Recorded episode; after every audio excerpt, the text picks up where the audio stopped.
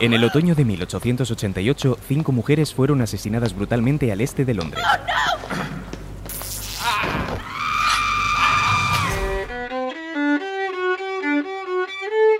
Mary Ann, Annie, Elizabeth, Catherine y Mary Jane. Estos son sus nombres. A ellas se las conoce como las víctimas canónicas de Jack el Destripador. A partir del 13 de octubre conoceremos sus vidas. Canónicas, cinco vidas borradas por Jack el Destripador, una serie original de Podium Podcast.